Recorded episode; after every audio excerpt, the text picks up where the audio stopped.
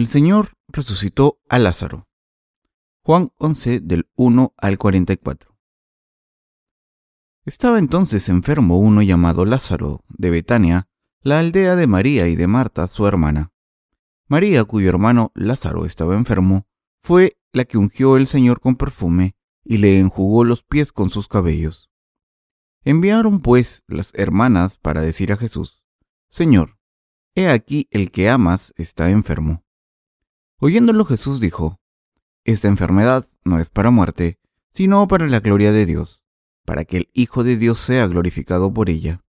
Y amaba Jesús a Marta y a su hermana y a Lázaro. Cuando oyó pues que estaba enfermo, se quedó dos días más en el lugar donde estaba. Luego, después de esto, dijo a los discípulos, Vamos a Judea otra vez. Le dijeron los discípulos, Rabí, Ahora procuraban los judíos apedrearte. ¿Y otra vez vas allá? Jesús respondió, ¿no tiene el día doce horas? El que anda de día no tropieza porque ve la luz del mundo, pero el que anda de noche tropieza porque no hay luz en él. Dicho esto, les dijo después, Nuestro amigo Lázaro duerme, mas voy para despertarle. Dijeron entonces sus discípulos, Señor, si duerme, sanará. Pero Jesús decía esto de la muerte de Lázaro, y ellos pensaron que hablaba del reposar del sueño. Entonces Jesús les dijo claramente, Lázaro ha muerto, y me alegro por vosotros de no haber estado allí para que creáis, mas vamos a él. Dijo entonces Tomás, llamado Dídimo, a sus condiscípulos, vamos también nosotros para que muramos con él. Vino pues Jesús y halló que hacía ya cuatro días que Lázaro estaba en el sepulcro. Betania estaba cerca de Jerusalén, como a quince estadios, y muchos de los judíos habían venido a Marta y a María para consolarlas por su hermano. Entonces, Marta, cuando oyó que Jesús venía, salió a encontrarle, pero María se quedó en casa. Y Marta dijo a Jesús, Señor, si hubieses estado aquí, mi hermano no habría muerto. Mas también Sé ahora que todo lo que pidas a Dios, Dios te lo dará. Jesús le dijo, Tu hermano resucitará. Marta le dijo, Yo sé que resucitará en la resurrección en el día postrero.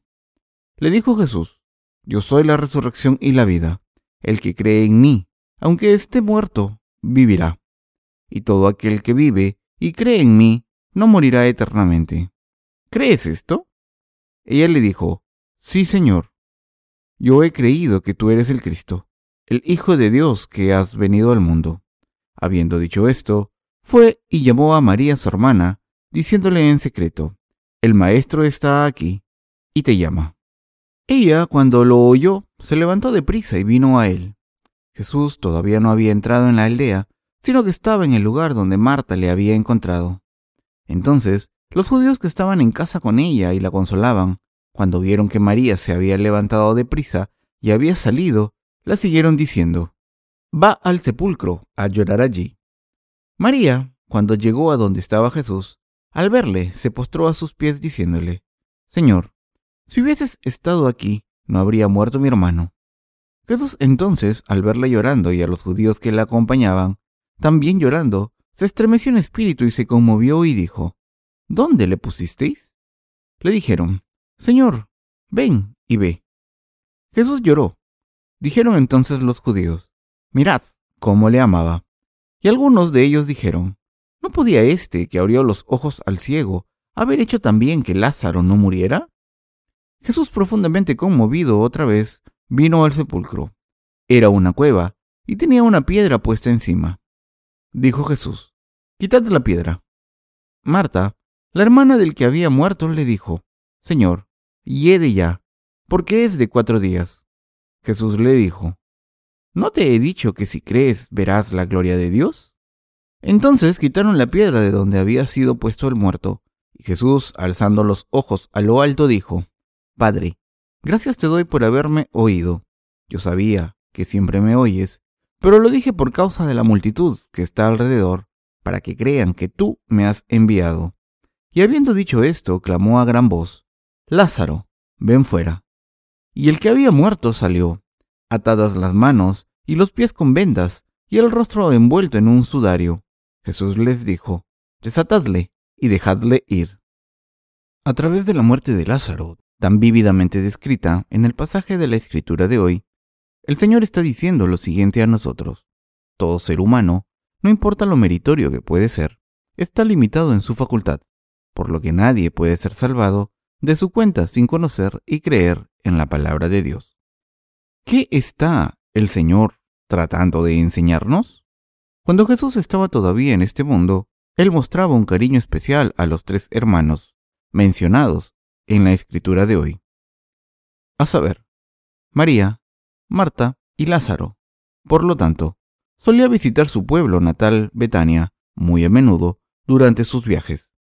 Un día, mientras Jesús y sus discípulos estaban muy lejos de Betania, un mensaje urgente fue entregado a Jesús.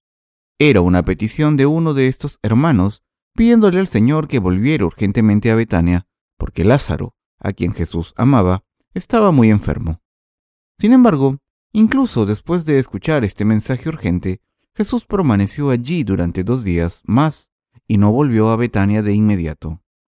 Y fue hasta el tercer día que dijo a sus discípulos, Nuestro amigo Lázaro duerme, pero voy para despertarle. Los discípulos malinterpretaron las palabras del Señor y pensaron que literalmente Lázaro había caído dormido y que iban allí para despertarlo. Se puede apreciar claramente la ignorancia de los discípulos de Jesús. Contrariamente a la interpretación de los discípulos de las palabras de nuestro Señor, cuando dijo, Lázaro se ha dormido, lo que realmente quería decir era que Lázaro había muerto, que él iba a Betania para resucitarlo. Cuando el Señor finalmente les dijo que Lázaro estaba muerto, Tomás, uno de los discípulos de Jesús, dijo, Vamos también a ir a morir con el Señor. Ya que Jesús dijo a sus discípulos que él iba a Betania para despertar a Lázaro a pesar de estar ya muerto, Tomás creyó que Jesús iba a ir allí para enfrentar su propia muerte, por lo que pensó que los discípulos también deberían ir allí y enfrentarse a la muerte junto con su maestro. Aquí vemos que Tomás era un fiel discípulo. Cuando se ve desde el punto de vista humano, Tomás era verdaderamente leal, valiente, inocente y digno de estímulo. Pero cuando vemos la fe de los discípulos de Jesús desde un punto de vista espiritual, podemos ver que todavía no habían madurado espiritualmente. Aunque los discípulos seguían a Jesús a Betania pensando en enfrentar la muerte, Jesús fue allí para resucitar a Lázaro de entre los muertos. Cuando alguien está profundamente dormido, implicaría desde una perspectiva humana que, con el tiempo, finalmente despertaría. Es porque el Señor iba a resucitar a Lázaro de la muerte que él estableció una analogía sobre el dormir. Cuando hablaba sobre la muerte de Lázaro, mis hermanos creyentes, todos ustedes deben darse cuenta de que esto no solo se aplica a Lázaro, pero a nosotros también. Al igual que Lázaro, usted y yo y todos los demás no simplemente dejaremos de existir cuando muramos, pero seremos levantados de los muertos por el Señor. Eso es porque un día el Señor vendrá de nuevo a nosotros a resucitarnos perfectamente de entre los muertos. Este pasaje donde Jesús expresa la muerte como durmiendo tiene una implicación profunda acerca de la resurrección. Cuando Jesús llegó a Betania con los discípulos, Marta, la hermana de Lázaro, salió corriendo a Jesús y se postró a sus pies. Y ella le dijo, Señor, si hubieses estado aquí no habría muerto mi hermano. Mas también sé ahora que todo lo que pidas a Dios te lo dará. Entonces Jesús le dijo, Tu hermano resucitará. A lo que Marta respondió, Yo sé que resucitará en la resurrección, en el día postrero. A través de la muerte de Lázaro, Jesús quiso dar a conocer que Él era el Señor de la resurrección. Después de esto, Jesús se quedó donde estaba y llamó a una de las hermanas de Lázaro, siendo ella María. Al enterarse de que el Señor estaba en busca de ella, María se apresuró al Señor a toda prisa y le dijo, Señor, si hubieses estado aquí, no habría muerto mi hermano. Podemos ver el corazón de María mientras se lamentaba a los pies del Señor, probablemente con una mezcla de emociones que incluía cierto resentimiento hacia el Señor por llegar tan tarde. Ella fue capaz de decir esto porque tenía claramente la fe de que el Señor podría haber salvado a Lázaro. Todo el mundo alrededor de ese pueblo lloraba, no solo María y Marta, sino también todos los judíos que habían venido a dar sus condolencias.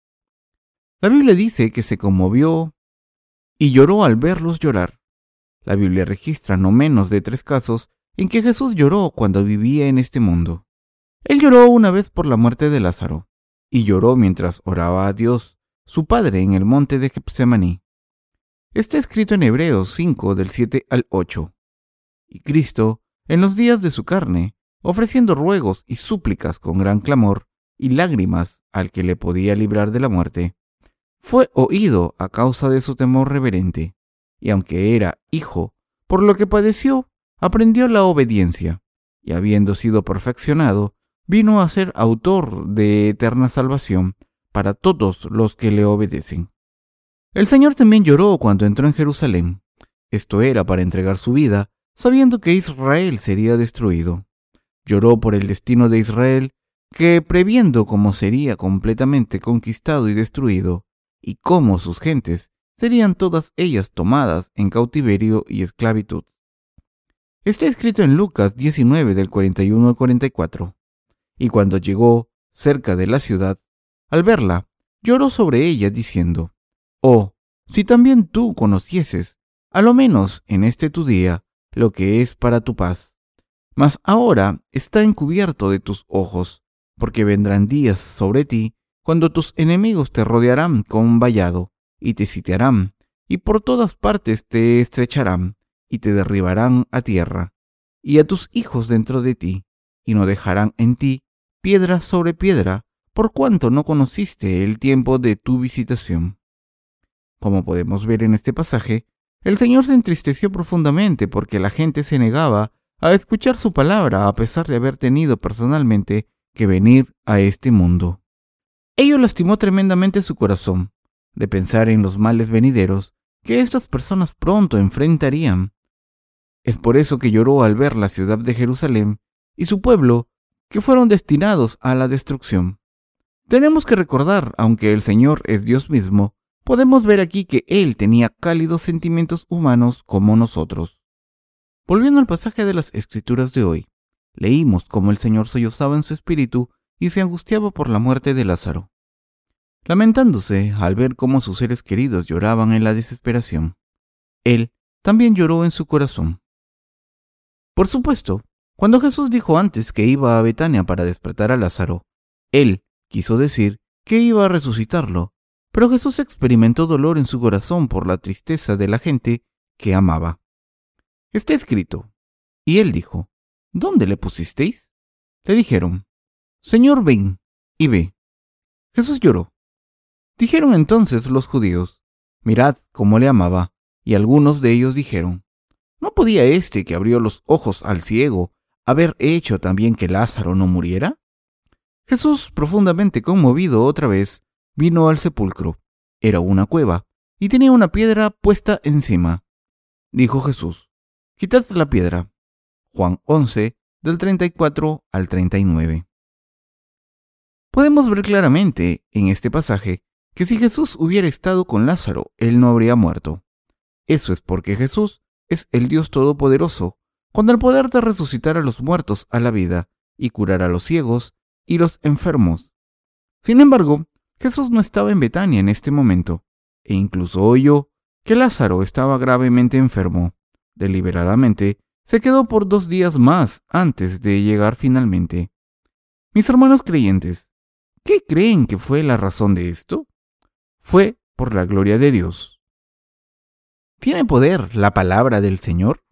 Después de haber compartido el dolor de la gente, entonces Jesús trató de resucitar a Lázaro a la vida, y así, él preguntó, ¿Dónde le pusisteis?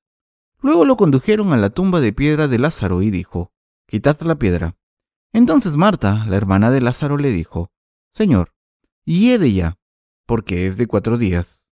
La gente que estaba allí estaba pensando, ya existe un olor nauseabundo, ya que han pasado cuatro días desde que murió Lázaro. Es una tarea imposible, no importa cuán poderoso sea el Señor realmente. Aquí está la razón por la cual nuestro Señor había dejado de ir a Betania por estos dos días después que oyó que Lázaro estaba tan enfermo. Es aquí donde podemos resolver la cuestión desconcertante de por qué Jesús no había ido antes de que Lázaro muriera.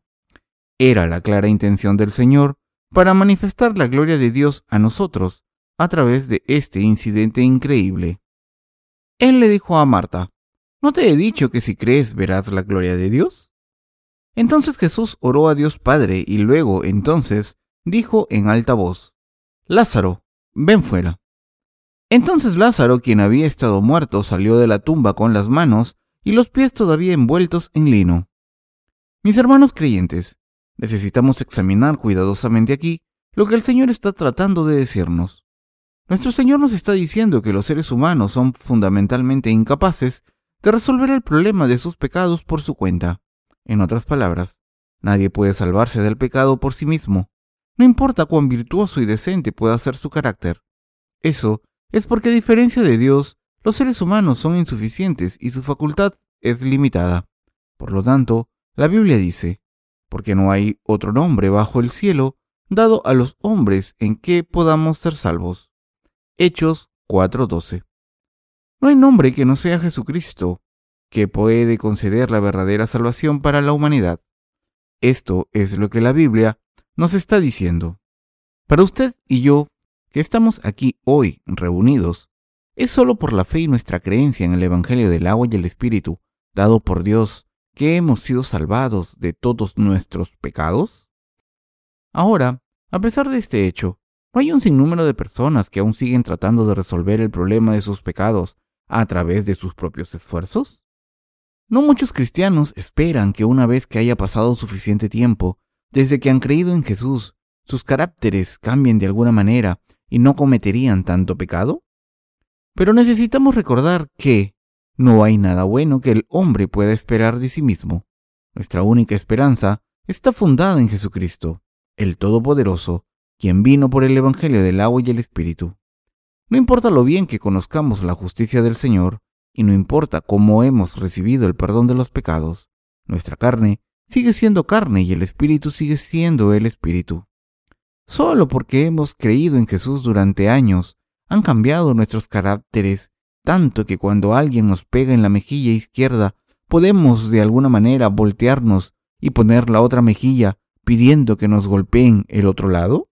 Seguro que ese no es el caso. Nuestra débil carne sigue siendo imperfecta. Debemos, por lo tanto, siempre confiar en la justicia del Señor y creer en ella y en Él hasta el día en que la vida expire de nuestra carne. Solo entonces podremos vivir por la fe hasta el final de este mundo. Aquí reside la razón por la que es tan absolutamente imperativo para nosotros seguir confiando en la justicia del Señor. A través de nuestra propia justicia humana nunca podremos ser salvados de nuestros pecados, ni ser perfeccionados.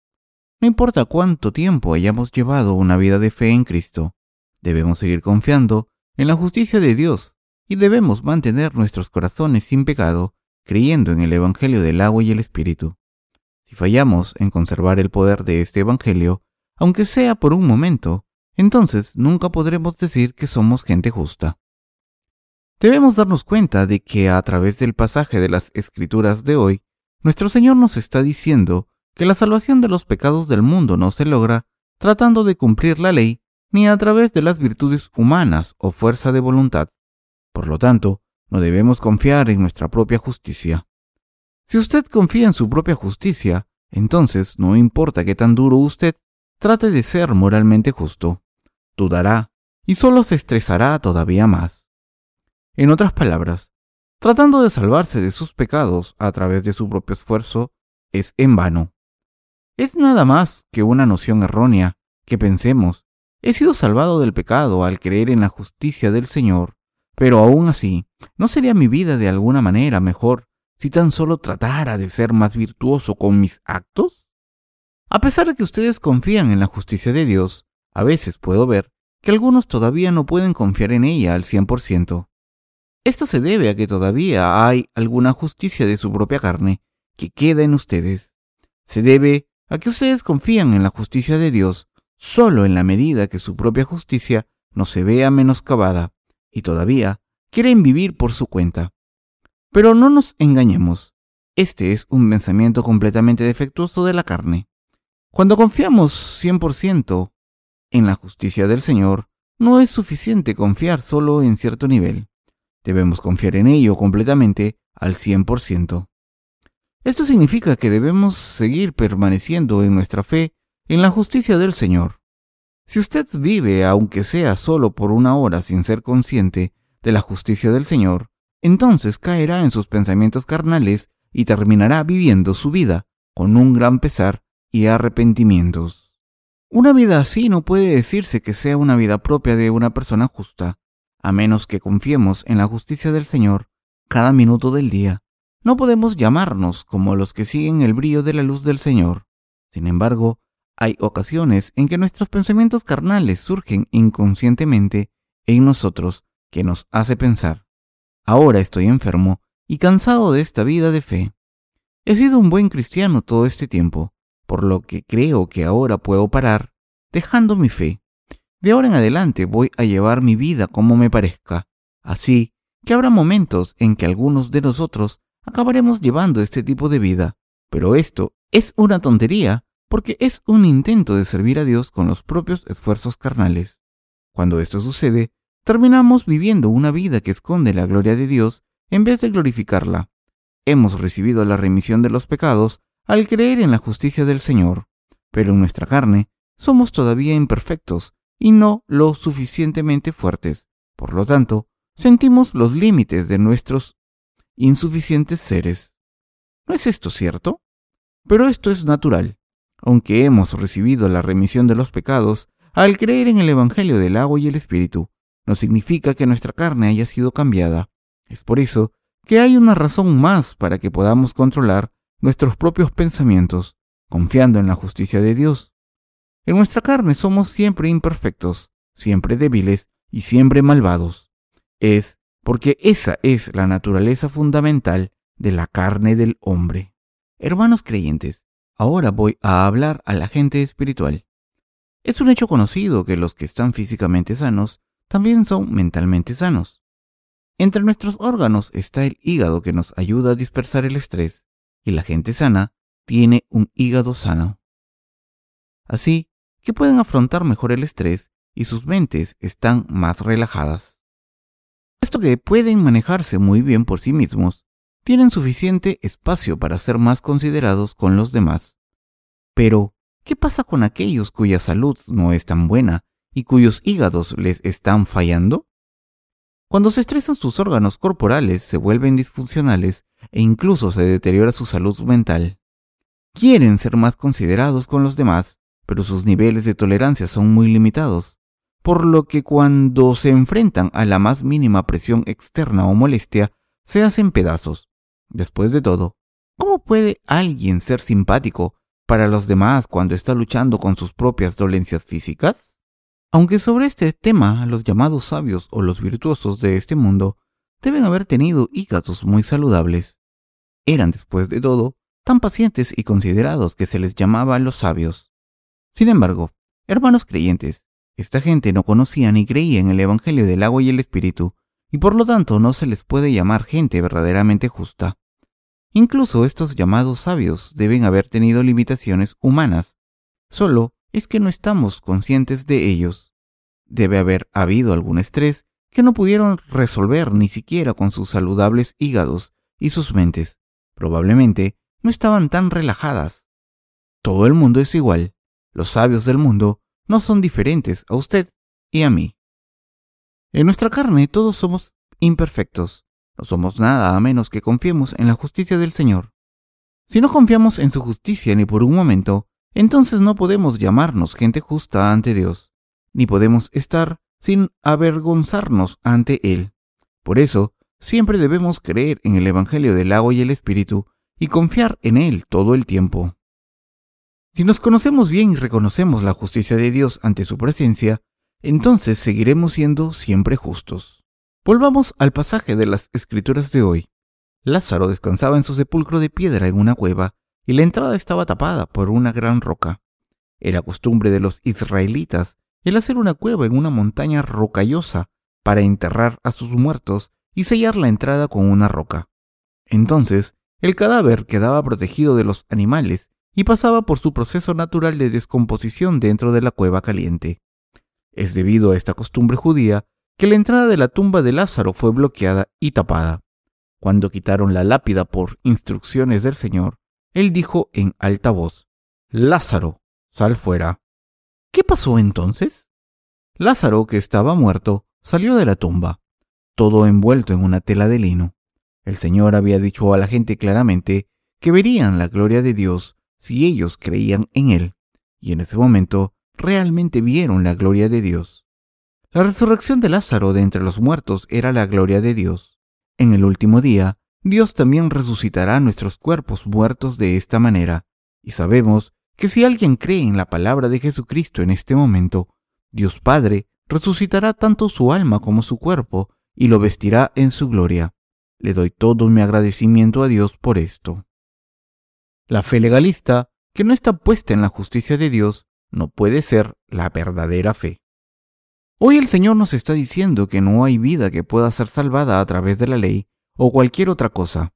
Dijo que la salvación es posible solo por su poder, y el Señor salvó una vida de hecho.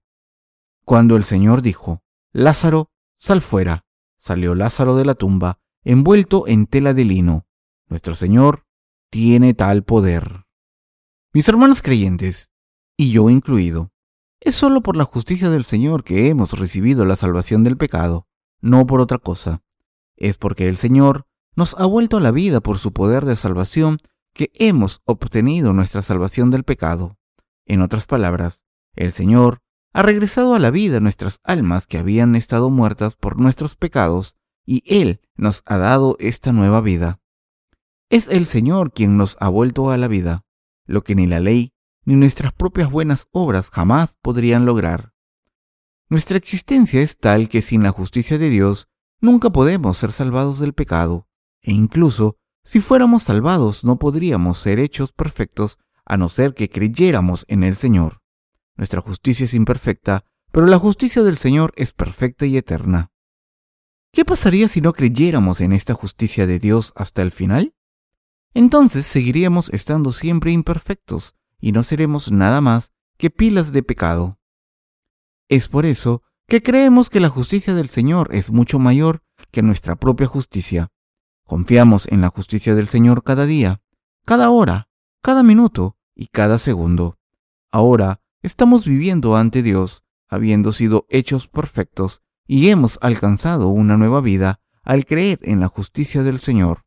Usted y yo somos esas personas los que creemos en el Evangelio del agua y el Espíritu. Como seres humanos nos encontramos a menudo atados a nuestras propias debilidades. A pesar de que hemos recibido la remisión de los pecados a través del Evangelio del agua y el Espíritu, todavía tendemos a estar atados a nuestros propios pensamientos.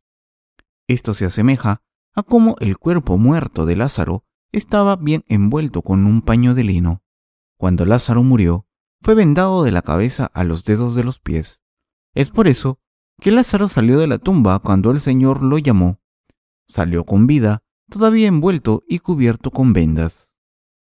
¿Qué cree usted que el Señor está tratando de enseñarnos acerca de este incidente? La implicación aquí es que incluso si usted es vuelto a la vida, a menos de que se quite lo que le ata, usted no será capaz de llevar su vida correctamente. Por eso, el Señor dijo a los discípulos que desvendaran a Lázaro y lo liberaran para que viviera una nueva vida. Espiritualmente hablando, hermanos creyentes, nosotros fuimos exactamente como Lázaro. Así como el Señor resucitó a Lázaro con su palabra, así también nos resucitó con el Evangelio del agua y el Espíritu. Él nos ha salvado perfectamente, no por la ley, sino por la siempre inmutable justicia de Dios. Sin embargo, no acaba todo con esto se nos ha salvado del pecado, pero el siguiente paso importante es liberarse de lo que nos ata. Al igual que Lázaro, podía vivir normalmente solo cuando le quitaron sus ventajas de lino alrededor de su cuerpo. Solo así podemos llevar nuestras vidas correctamente como personas justas. Tenemos que saber esto.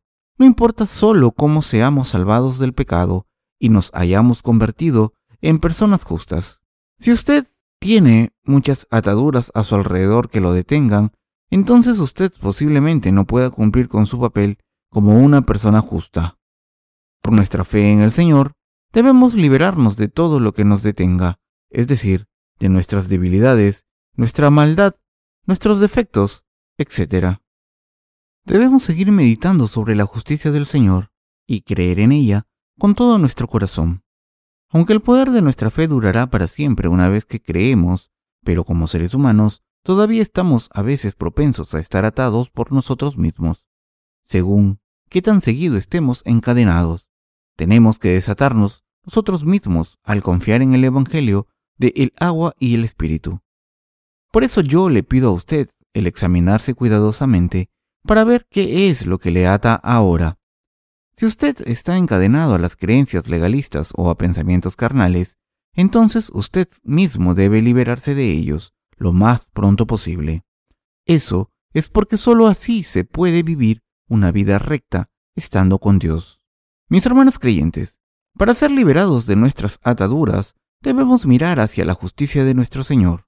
El Señor nos salvó a usted y a mí porque creímos en el Evangelio del agua y el Espíritu. Esta justicia de Dios es la jamás inmutable verdad de la salvación. El Señor dijo, Yo soy el Alfa y la Omega, el principio y el fin. Apocalipsis 22:13. En este pasaje se deja claro que el Señor es el único Dios de la salvación, quien nunca cambia desde el principio hasta el fin. Este Señor nos ha salvado del pecado, creyendo que el Señor nos ha salvado del pecado a través del Evangelio del agua y el Espíritu, debemos entregarnos en posesión de Dios por siempre. La única forma de escapar del pecado, de nuestras debilidades y nuestras insuficiencias es vivir justamente, creer en la justicia del Señor y confiar en Él. La palabra del Señor es de hecho correcta cuando dice que nadie puede ser salvado del pecado a través de la ley. Nunca podremos alcanzar nuestra salvación del pecado por guardar la ley. Eso es porque es imposible que alguien en este mundo pueda cumplir la ley a la perfección. Sin embargo, aun cuando nos damos cuenta de esto, todavía nos dejamos estar atados por la ley. Pensamos nosotros mismos, ¿cómo puedo llevar una vida de fe cuando ni siquiera puedo cumplir este pequeño mandamiento? Cuando soy tan insuficiente y mis circunstancias se vuelven todo un reto, siento un absoluto fracaso. Por lo tanto, es demasiado absurdo para mí incluso el tratar de llevar una vida de fe. Mis hermanos creyentes, cada vez que tengan pensamientos de este tipo, los exhorto a recordar lo que dijo el Señor en la lectura de la Escritura de hoy. Quitad la piedra. La piedra implica nuestra antigua fe. Somos ahora nuevas criaturas en Cristo porque nuestra antigua fe fue quitada. La ley no es definitivamente el camino para alcanzar la salvación del pecado. Al igual que la piedra fue removida, usted debe también quitar su fe legalista y creer en la justicia de Dios. Es solo por la justicia de Dios que hemos sido salvados, y no por otra cosa. La verdad del Evangelio del agua y el Espíritu nos enseña que es la justicia de Dios la que nos ha devuelto la vida y que la salvación de Dios es lo que nos ha salvado. Yo también los amonesto a todos ustedes para que crean una vez más en esta verdad del Evangelio en esta hora y que agradezcan a Dios por ello. Y yo les pido que miren hacia la justicia del Señor. Entonces comenzarán a experimentar una renovación de su corazón, una nueva fuerza que salta adelante y el Dios de la verdad estando con ustedes como si su hígado hubiera sido sanado y todo su estrés eliminado. Es por la gracia de la salvación dada por Dios que adquirimos nueva fuerza y vivimos de nuevo. Que en realidad estamos sirviendo al Señor y aún vivamos es por la gracia de Dios. Si no fuera por la gracia de Dios, ¿cómo nosotros los que fuimos completos pecadores alguna vez nos hemos convertido en ovejas del Señor? A menos que creamos en el Evangelio del agua y el Espíritu, nunca jamás podríamos practicar la justicia del Señor y no podríamos jamás seguirla? Si apenas podemos hacer frente a nuestras propias vidas, ¿cómo es que alguna vez podríamos salvar otras almas? El hecho exacto de que creemos en la justicia de Dios y ahora permanecemos en Dios mismo es todo debido a la gracia de Dios. Es por eso que hoy, como siempre, admitimos en nuestros corazones que es por la gracia de Dios que estamos vivos y vivimos hacia adelante confiando en ello. Si no fuera por la gracia de Dios, habríamos perecido todos en cuerpo y alma por ahora. Todos éramos pecadores, destinados a deambular por siempre perdidos en el pecado. Muchas veces nos encontramos personas que son de carácter fuerte o aquellos que han logrado una gran cantidad de actos virtuosos, todos rechazando la justicia de Dios. Estas personas son las necias. Estoy absolutamente convencido, sin lugar a dudas, en mi mente, que es fundamentalmente imposible para cualquier ser humano el perfeccionarse, sin importar lo mucho que lo intente en su carne. Uno pudiera intentarlo toda la vida, pero es simplemente imposible y una pérdida de tiempo. Mucha gente piensa, si llego hasta cierto punto en mis esfuerzos para escapar del mal, debo estar bien. Pero esto es completamente erróneo. La carne del hombre es inmutable. Es por eso que es importante recordar, vivir siempre en la gracia de Dios. Nunca olvidemos al Señor. Siempre debemos permanecer en su redención y mirar hacia Él, que nos ha salvado de nuestros pecados, nos hizo sus hijos y su pueblo, y se ha convertido en nuestro propio pastor. Usted y yo debemos vivir una vida así, sin falta. Mis hermanos creyentes, podemos tener la fe verdadera solo si miramos hacia la justicia del Señor en nuestras vidas. Del relato donde Lázaro fue resucitado de entre los muertos. ¿Qué enseñanzas espirituales han podido aprender de allí? Nuestras enseñanzas son las siguientes. La salvación no puede ser alcanzado a través de la justicia del hombre. No hay nadie en este mundo que puede guardar la ley a la perfección, ni nadie que pueda vivir por la ley. La salvación nunca puede ser alcanzada a través de esta ley. Esta es la verdad de la salvación que el Señor nos está enseñando a esta hora. Nuestro Señor dijo, Lázaro, sal fuera. Y de hecho Lázaro fue verdaderamente resucitado a la vida. No es nadie sino el Señor quien salvó a Lázaro, y es también el Señor quien ha salvado del pecado a usted y a mí a través de su palabra. Es porque el Señor amó a usted y a mí, que nos salvó de todos los pecados del mundo, a través del Evangelio del agua y el Espíritu. Entonces, recordemos siempre que debemos confiar en esta justicia del Señor y vivamos todos por la fe. Que Dios los bendiga a todos. Aleluya. Amén.